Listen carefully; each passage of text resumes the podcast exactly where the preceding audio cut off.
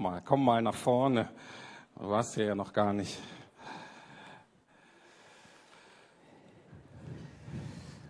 So, es gibt noch einige Plätze hier vorne. Erste Reihe ist ja immer frei, ist auch unattraktiv, finde ich auch. Aber hier ist noch Platz.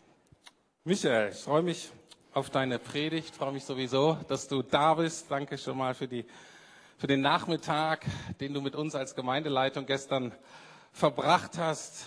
War so ein bisschen eine gefährliche Frage. Was ist denn so dein erster Eindruck von dieser Truppe hier? Mit Truppe meine ich hauptsächlich erstmal die Leitungstruppe. Die Gemeindeleitung, ja. ja. Sehr kompetent, war hervorragend vorbereitet, hat mich sehr beeindruckt.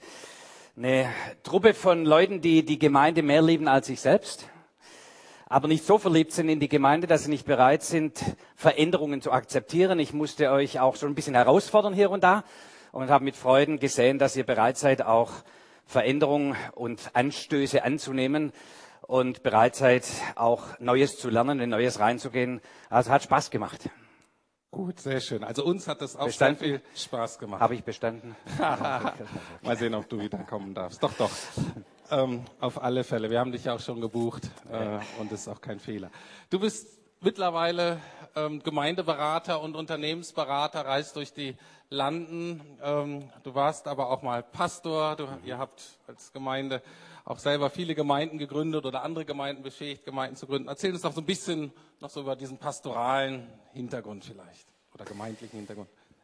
Ja, gut, ich habe mit meiner Frau zusammen Theologie studiert ähm, in England. Wir sind dann gerufen worden in eine kleine Gemeinde, äh, 25 Leute, und haben dann all die Schwierigkeiten miterlebt, die es mit sich bringt, so eine kleine Gemeinde aufzubauen. Wir haben dann Gottes Gnade erlebt und die Gemeinde ist sehr stark gewachsen.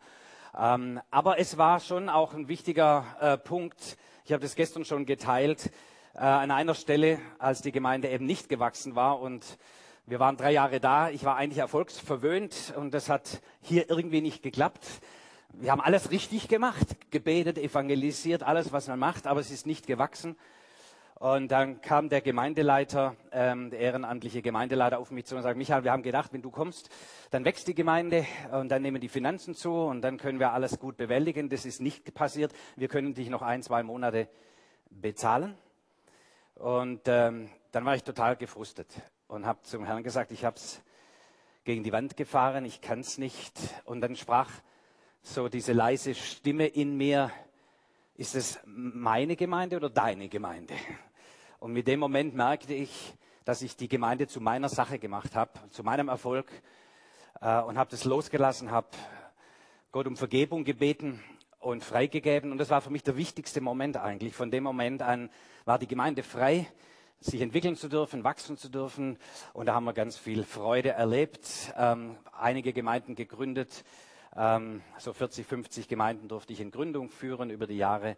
Ähm, und ich liebe es, wenn Menschen in Verantwortung gehen und bereit sind, Gemeinde Jesu zu leben und aufzubauen. Und jetzt könnte ich weitermachen. Genau, eine Frage noch, das geht ja schon ein bisschen in das, was, ähm, was du gerade angedeutet hast. Du bist einerseits Berater, du bist Dienstleister, man kauft dich so ein bisschen ein, sagt, wir haben da, brauchen wir dich und dann lieferst du einerseits deine Expertise ab. Aber wir haben ja gestern auch gemerkt, dahinter steckt ja auch ein Herz. Was mm. ist eigentlich so das, was du dir, wonach du dich sehnst, was du wünschst eigentlich für Gemeinde Jesu jetzt, so ah. unabhängig von jetzt der Truppe, mit der du arbeitest. Aber was, was ist so die Sehnsucht dahinter? Also meine große, seit vielen Jahrzehnten inzwischen ist meine große, große Leidenschaft und mein Traum, dass diese Nation, unsere Nation Deutschland, Jesus nachfolgt. Das ist meine große Leidenschaft. Und was immer dazu notwendig ist, will ich tun. Ähm, ich sehne mich auch danach nicht nur, dass Menschen sich in Gemeinden versammeln, sondern dass überall so die Wesensart Christi, die Qualität des Reiches Gottes überall sichtbar wird in Schulen, in Unternehmen, in Bildung und Kultur, in allen Bereichen der Gesellschaft. Und dafür lebe ich und dafür gebe ich bis zum letzten Atemzug alles, was ich geben kann. Das ist doch wunderbar. Und jetzt dein Atemzug hier. Wir freuen uns drauf. Herzlichen Dank. Ja, ein gefährliches Thema in Zeiten des Umbruchs. Wir sind in Zeiten des Umbruchs und ich steige sehr steil ein und zwar mit dem Bibeltext. Ja, das ist er nicht. So. wollen erst fromm beginnen. Ähm, Jesaja 43. ähm, ich habe vorher schon festgestellt, ihr lest die Losungen, die wurde schon erwähnt. Äh, es gibt noch Leute, die lesen die Losungen und es gibt sowas wie die Jahreslosung. Also so ein Bibelvers, der so für ein ganzes Jahr irgendwie Leitvers sein soll. Und 2007 war der Leitvers, den siehe, ich will Neues schaffen, jetzt wächst es auf, erkennt ihr es nicht. Und damals, 2007, habe ich so empfunden, das ist nicht einfach nur ein Vers für dieses Jahr, was uns Orientierung geben könnte, sondern es ist irgendwie so das Empfinden dieser Text leitet uns an, inspiriert uns für eine ganze nächste Epoche. Und ich hörte noch mal ein bisschen intensiver hin und versuchte diesen Text auf mich wirken zu lassen. Siehe, ich will Neues schaffen, sagt ja Gott hier. Herr, sagst du das zu uns? Nicht nur damals zum Volk Israel, sagst du das zu uns hier in Deutschland in dieser Situation 2007. Ich will Neues schaffen, jetzt wächst es auf. Erkennt ihr es nicht?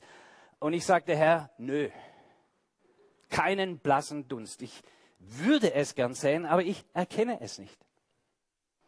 Und ich habe mit diesem Text gerungen, äh, vielleicht geht es euch auch manchmal so, du hast so Bibeltexte, die sind so sperrig und irgendwie, du kämpfst damit.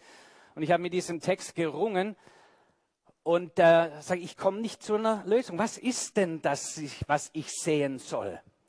Und dann empfand ich so diese innere leise Stimme, wenn, wenn Gott so zu uns redet und versucht, uns Dinge deutlich zu machen. Meistens ist es eine leise, sanfte Stille. Deshalb ist es auch oft gut, ein bisschen stille zu sein und hinzuhören, dass wir das leise Reden Gottes nicht überhören.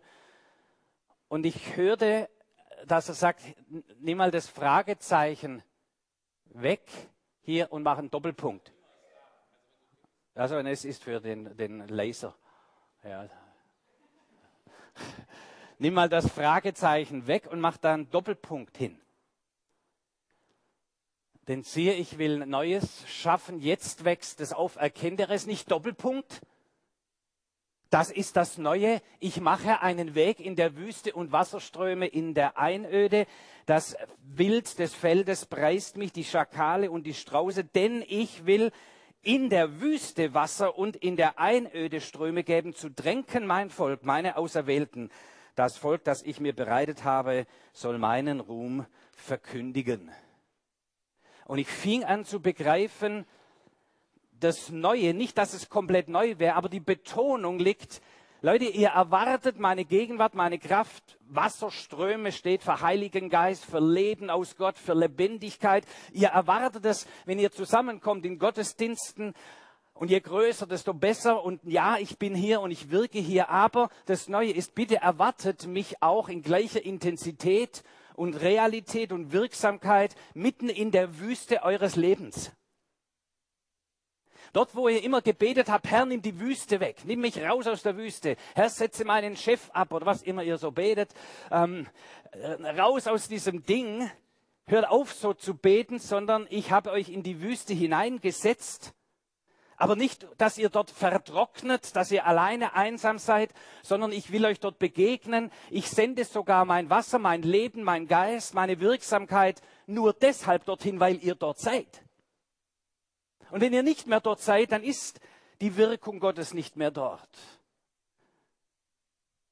Und sage, hey, wir müssen die Strategie ein bisschen verändern. Das heißt, das Volk Gottes zu ermutigen, zu ermahnen, zu befähigen, ähm, dort, wo sie sind und wenn es noch so trocken ist, dort stehen zu bleiben und zu erwarten, dass Gott sie segnet und erfüllt und dass sie dort zum Segen werden für die Menschen umherum und zwar für die Schakale, das sind die Bösen, die dich mobben. Und für die Strauße, das sind die Guten, die den Kopf in den Sand stecken. Ja. Also für die Menschen um dich herum, für die Situation, in der du stehst, die wir teilweise beklagen, teilweise beglückwünschen, teilweise sagen, wir blicken nicht mehr durch, durch, wir wissen nicht mehr weiter. Genau dort, wo du drin stehst, sagt Gott, ich begegne dir, ich komme zu dir, weil du dort bist und nicht nur für dich, dass du irgendwie durchhältst sondern dass diese Wüste zum Blühen kommt. Dass Wasser, Lebendigkeit, Hoffnung, Zuversicht, Glauben sich dort ausbreitet und sie werden anfangen, dort mich zu preisen. Am Anfang sagen sie, gut, dass du da bist. Und irgendwann sagen sie, Gott sei Dank. Das ist die Strategie. 2007. Und von diesem Zeitpunkt dann habe ich angefangen, neu zu denken und auch neu zu gestalten. Ähm, es heißt dann hier, gedenkt nicht an das Frühere und achtet nicht auf das Vorige. Das ist keine Wertung. Vorher war, früher war alles schlecht. Es gibt ja Leute, die sagen, früher war alles besser. Stimmt nicht. Früher war es nicht alles besser. Heute klagen sie über die laute Musik und früher hat der Posaunenchor geblasen, dass das die Ohren weghaut. Ja. Das war nicht besser. Anders. So, Nein, es ist nicht eine, eine, Frage der Wertung, früher besser oder schlechter, sondern de, solange wir festhalten an Vergangenem und diese Bilder im Kopf haben, können wir nicht sehen, was jetzt Neues passiert. Du stehst in der Wüste und siehst nicht, dass das Wasser dort ist, dass Gottes Gegenwart da ist, dass Gottes Wunder und Zeichen da sind, dass Ermutigung da ist, dass du Gaben und Fähigkeit und Möglichkeit hast, Gottes Wesen und Reich und seine Gegenwart sichtbar und deutlich zu machen, weil du erwartest nur Gottes Gegenwart im Gottesdienst und in mindestens zweistündigen Gebetszeiten. Die Zeit hast du nicht im Beruf, aber Gott ist sofort da, sofort wirksam. Wir sehen nicht das Neue, solange wir das Alte immer noch vor Augen haben. So lass auch mal selbst deine guten geistlichen Erfahrungen ein Stück weit zurück und sagen, Herr, begegne mir heute neu. Ich will frische Begegnung mit dir dass nicht die guten alten Erfahrungen damals dich hindern, Gottes Herrlichkeit und Gegenwart und Kraft im Hier und Jetzt und heute zu erleben. Zeiten des Umbruchs. Warum ist das so wichtig? Weil Zeiten des Umbruchs, so nehmen wir mal die Scorpions hier, ähm, Zeiten des Umbruchs, Wind of Change, äh, 1989 war natürlich ein ganz, ganz, ganz wichtiges Jahr, wo dieser Umbruch, in dem wir immer noch stehen, vielleicht am sichtbarsten wurden. Es hat schon früher begonnen. Aber hier ist so ein Datum, natürlich durch den Fall der Mauer vor 30 Jahren, den Fall der Mauer Ost und West. Diese Blöcke haben sich aufgelöst, hat sich verändert. Die politische Situation hat sich verändert. Aber es kam noch was dazu. Und zwar die Erfindung des Internets oder nicht die Erfindung, sondern ab diesem Zeitpunkt 89, 90, 91 fing es an, dass wir über Internet kommunizieren konnten. Erinnert ihr euch noch Boris Becker? Ich bin drin. Ja, so, ich bin drin. Ja. Ähm, und so, und das ist eine komplett neue Weise. Seither organisiert sich unsere Welt nicht mehr linear wie zu Industriezeitalterszeiten, sondern vernetzt. Das Leben läuft vernetzt, Berufsleben läuft vernetzt. Wir kommunizieren in anderer Art. Unsere, wir lesen ein Buch nicht mehr von vorne nach hinten, sondern wir lesen zwischendrin und hören und sehen ganz unterschiedlich, Multitasking und so weiter. Wir sind vernetzt. Wir haben immer ein paar Fenster offen, Windows, ja, ein paar Fenster gleichzeitig offen. Das Leben ist vielfältiger geworden, gleichzeitiger geworden. Und diese beiden großen Veränderungen, da können wir jetzt ein ganzen Seminar machen, das ist nicht meine Aufgabe heute, aber ich will ein bisschen auch was für den Kopf tun, Herz, Kopf, Geist, alles versuchen wir zu erreichen in der Predigt, ähm, auch vom Kopf her ein bisschen uns bewusst zu machen, diese Veränderungen, die wir seit diesem Zeitpunkt erfahren, erleben, die sind dramatisch.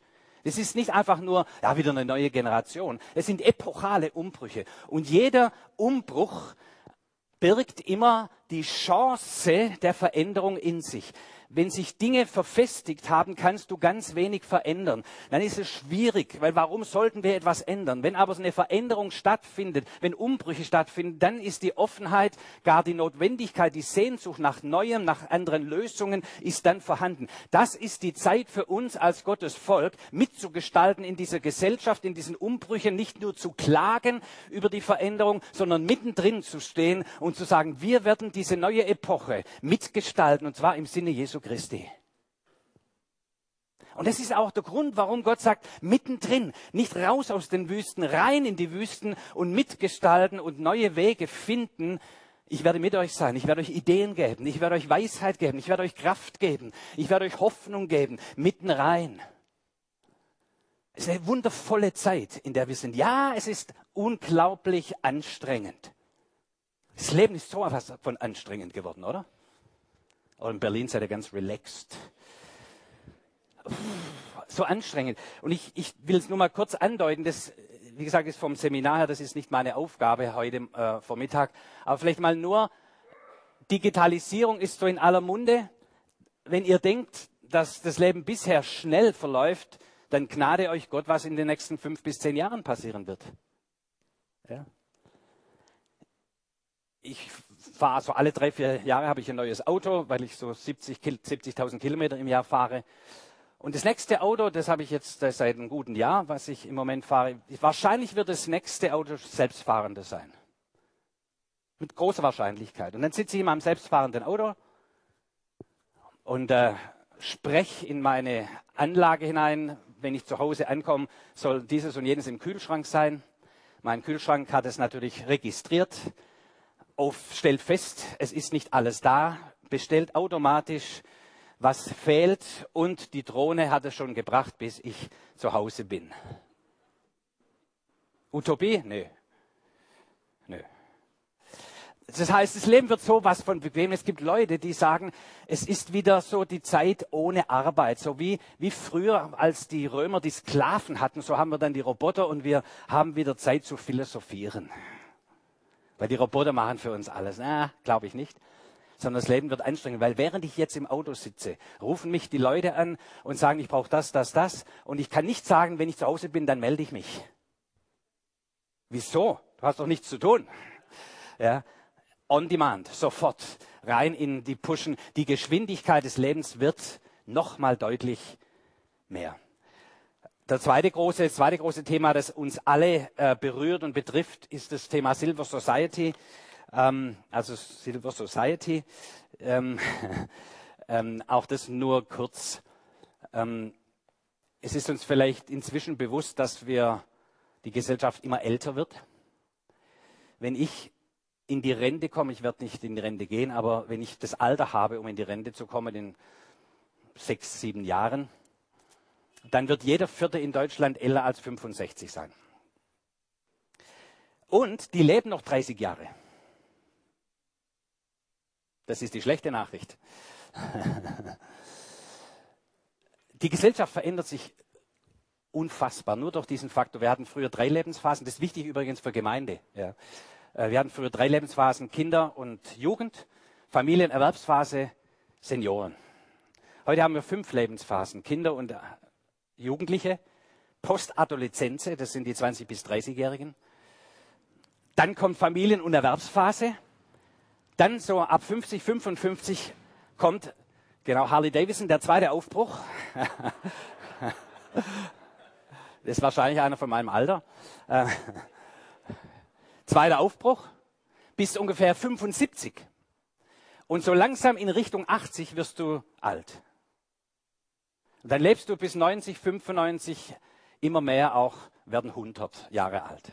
Inzwischen gibt es 3100-Jährige in Deutschland und die äh, ganze Sache steigt dramatisch an.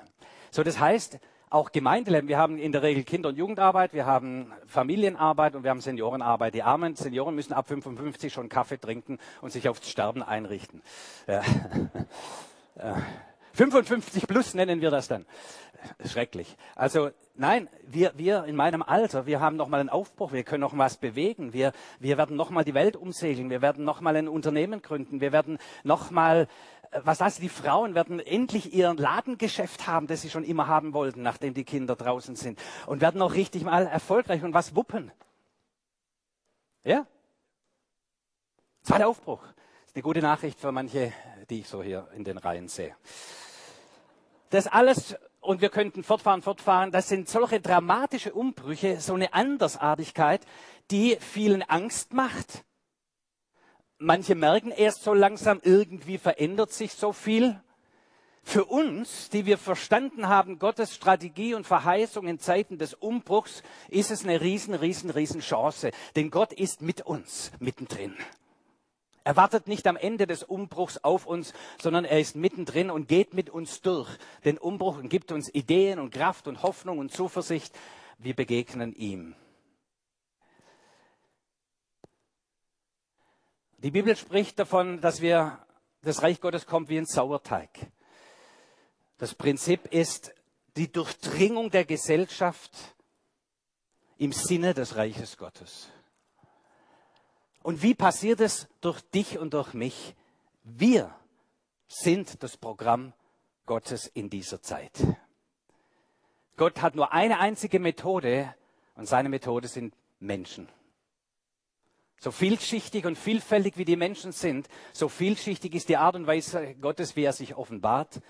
Und dort, wo du bist, jeden Tag, dort ist Gottes Gegenwart. Dort repräsentierst du das Reich Gottes in Kraft und Herrlichkeit. Dort ist Christus mit dir und gestaltet mit dir Reich Gottes. Und so in der Summe durchdringt das Volk Gottes die Gesellschaft wie ein Sauerteig den Teig durchdringt. Das ist die Art und Weise. Da ein paar Gedanken. Ich lese das nur mal kurz vor, weil das ist nicht ähm, die ganze Predigt, kann ich nicht alle Punkte berühren. Ich werde noch ein oder zwei Punkte berühren. Damit das passiert, ist es wichtig, dass wir erstens Verantwortung für unser Leben übernehmen und unseren Wirkungskreis, den Gott uns gegeben hat, vielleicht einfacher ausgedrückt, umarme deinen Alltag. Umarme deinen Alltag. Damit fängt es an. Danke, Herr, für die Wüste. Und damit meinen wir jetzt nicht den Partner. Danke für die Wüste. Danke für den Arbeitsplatz. Danke für mein Fahrzeug. Danke für meinen Wohnort. Zweitens, sei dir deiner Identität und Autorität in Christus bewusst. Wir sind nicht einfach nur irgendwer. Wir sind Söhne und Töchter des allerhöchsten Gottes. Seit dem Kreuz von Golgatha, seit Christus auferstanden ist, ist alles anders geworden.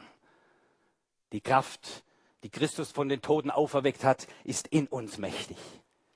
Eine komplett andere Voraussetzung. Und davon hört ihr sicherlich hier in der Gemeinde viel dann beten wir, weil wir nicht einfach nur Aktionäre sind oder Aktive sind, die irgendwas machen müssen, sondern wir hören hin, wir beten. Wir wissen, Gott gibt uns Weisheit. Wir holen den Himmel, die himmlischen Wirkungen, die himmlische Weisheit auf die Erde, beten, anbetend, hören, fürbitten, wie im Himmel. So auf Erden. Und jetzt fangen wir an. Wir gestalten unseren Kontext im Sinne des Reiches Gottes. Da gehe ich vielleicht noch drauf ein, je nachdem, wie die Uhr tickt. Äh, aber mir ist es wichtig, heute Morgen auch in Anknüpfung auf die Predigt, die ihr letzten Sonntag gehört habt, ähm, den, den Sendungsauftrag Jesu. Fünftens, dort wo du bist, bezeuge deinen Glauben und womöglich führe Menschen in die Nachfolge Jesu. Hier steht einer für euch, der unfassbar dankbar ist, dass es einen Menschen gab, der mir das Evangelium gebracht hat. Ich würde, ich war ein Junkie, ich war rauschgiftsüchtig, schon mit zwölf Jahren. Ach komm, ich zeige euch das nächste Bild. Das ist mein Zeugnis 1975. Jetzt wisst ihr auch, wie alt ich bin. Da war ich 15 Jahre alt. Michael wird nicht versetzt. Es ist nicht, dass ich dumm wäre. Meine Eltern haben mir gesagt, du bist nicht dumm, du bist faul. Aber zu dem Zeitpunkt war das auch so, ich war wenig in der Schule. Denn ich hing rum mit irgendwelchen Kumpels, wir haben unsere Joints geraucht und so weiter, war kriminell. War in einer Situation mit zwölf Jahren, meine Eltern sind nicht äh, gläubig, sagen wir bürgerlich, kirchlich gewesen, haben kein Geld und haben uns deshalb mitgeschickt zur Jungschar-Freizeit vom CVM, dass wir ein bisschen Urlaub hatten oder sie ihre Ruhe während den Sommerferien. Als ich zwölf Jahre alt war, war ich dort auch dabei bei so einer Jungschaft-Freizeit. Und ein sehr guter Jugendreferent hat dort diese Freizeit geleitet und jeden Abend Andachten gehalten. Und an einem Abend saßen wir am Lagerfeuer und er sagte, er erzählte von Jesus und sagt, der von euch, der sein Leben Jesus anvertrauen möchte, der bleibt zurück und alle andere ab ins Bett. Also pädagogisch herausragend. Ja.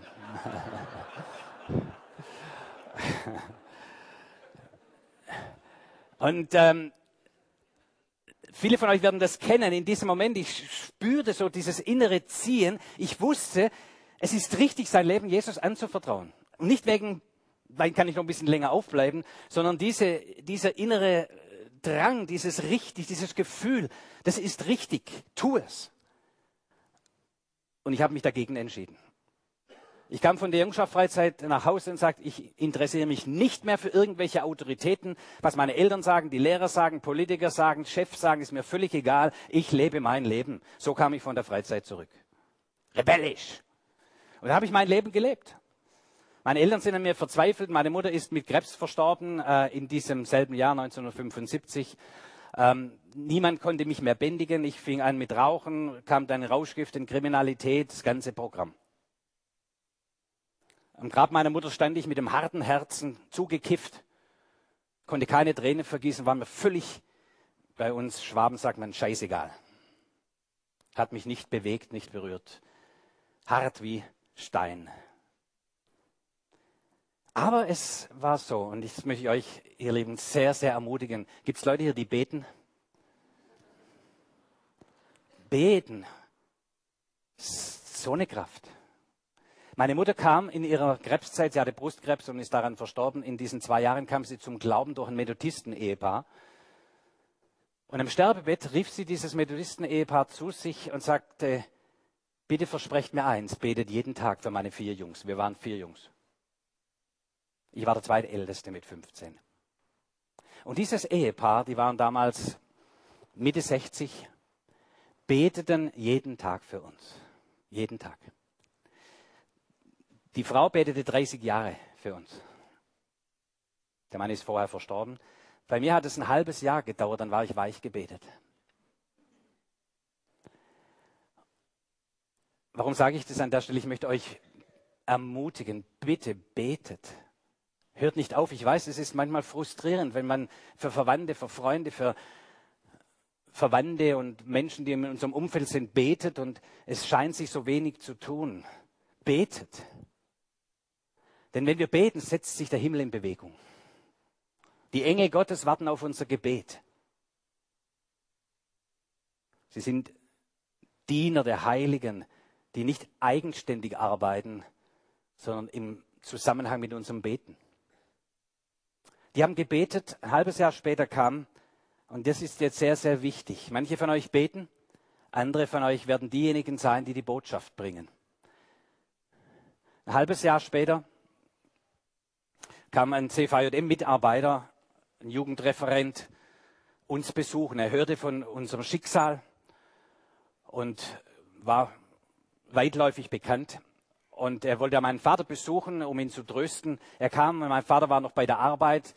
Ich öffnete ihm die Tür und er nahm mit mir vor lieb und stellte gleich, also es war so ein Wadenbeißer Gott, das kennt er die so, die, wenn du, die kriegst du nicht mehr los. Ja.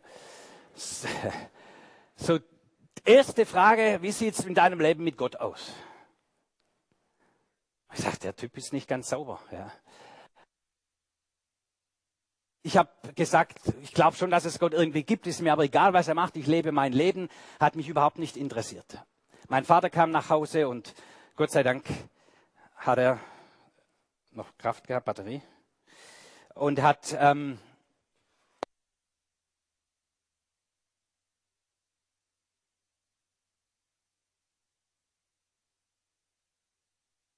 Mein Vater kam nach Hause, ich konnte verschwinden. 14 Tage später kam der gleiche Typ wieder. Dieses Mal wollte er nicht meinen Vater besuchen, sondern mich. Und er kam und sagte, der Heilige Geist hat zu mir gesprochen, dir geht's hundsmiserabel, du brauchst Hilfe.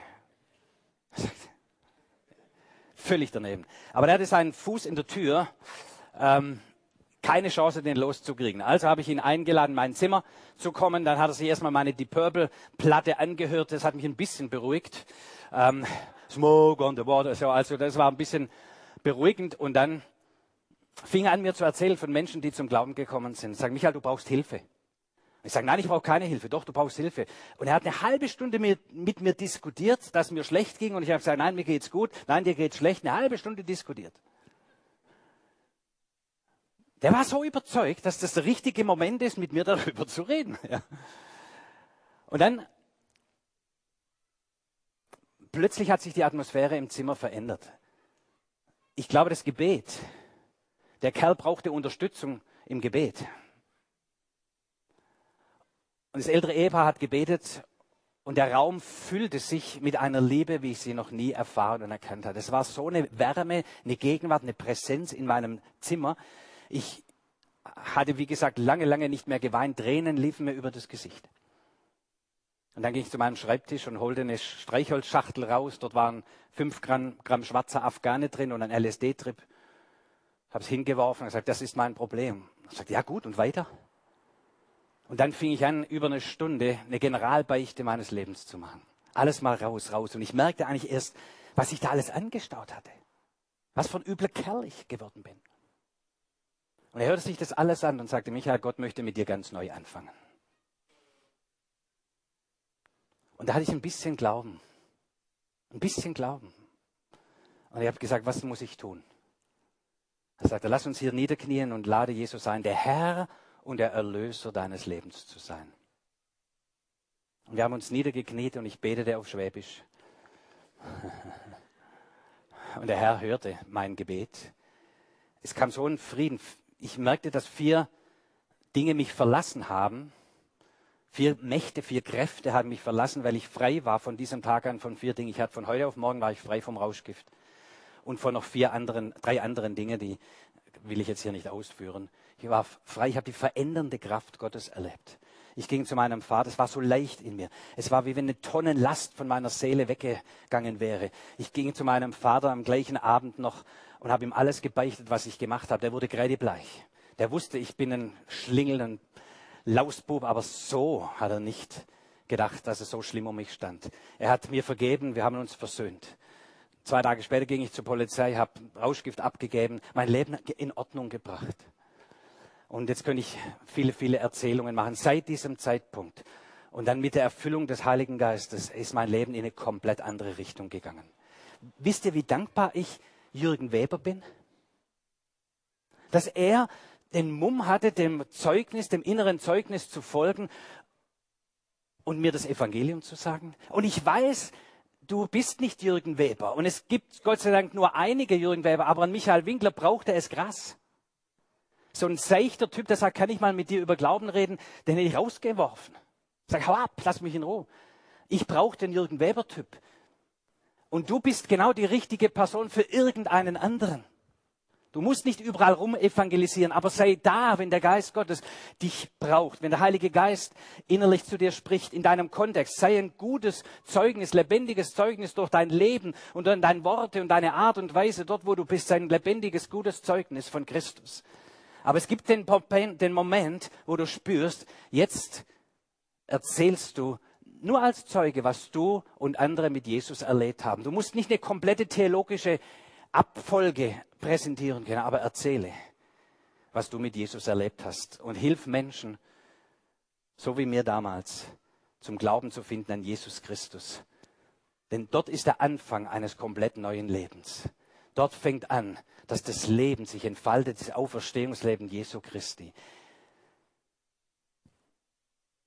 Die Chance, die wir haben in dieser Zeit, in Zeiten des Umbruchs, wo Menschen neu sich öffnen, suchen, in Frage stellen, ist unsere Chance, das Reich Gottes zu präsentieren und beginne auch damit, ein Zeuge Jesu zu sein. Erzähle was du mit Jesus erlebt hast und sei ein Jürgen Weber für irgendeinen anderen.